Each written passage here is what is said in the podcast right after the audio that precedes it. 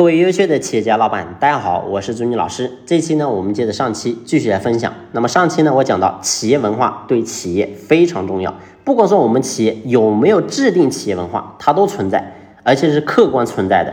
好的企业文化能够让我们企业快速发展，而不好的企业文化呢，会让我们企业越做越累，老板呢越来越忙。所以，我们一个企业文化到底该怎么样去组建呢？我们。会下期跟大家讲，那么这期呢，我们重点来讲我们的企业文化到底从哪里来的，所以这个点也很重要。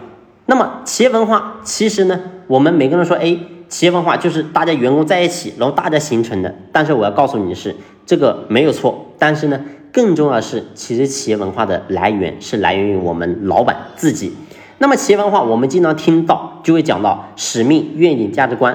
那么使命说白了。就是我们这家公司到底为什么而存在？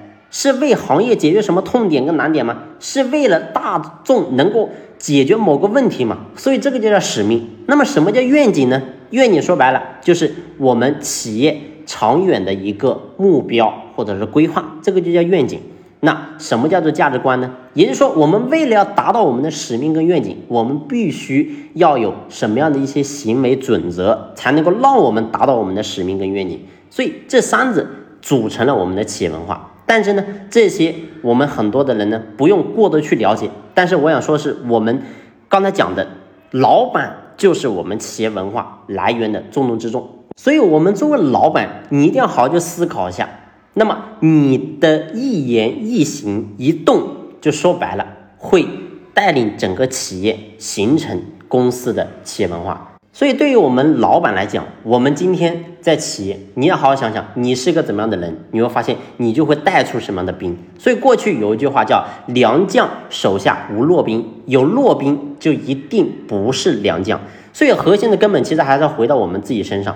所以，你告诉我，如果说你作为一个老板，你今天天天自己的负面，经常都是抱怨，经常都是这个喝酒，然后呢，这个啤酒肚，对吧？然后经常也不锻炼身体，自己呢经常也迟到、早退，然后呢自己就就想什么都不干，然后呢又能够赚很多钱，经常都是想着投机倒把。你告诉我，你是个这样的人，你的企业怎么可能有好的文化呢？所以正人一定要先正己。如果说我们自己做不到，你怎么可能要求下面的员工呢？所以核心，我想企业文化要想把它能够真正做好，我们做老板，你要好好去反思一下自己能否真正的做好。自己做不好，我想一切都是空谈。好了，那么下期呢，我们来重点讲我们的文化到底该怎么样去建设。好了，下期呢，我们接着聊。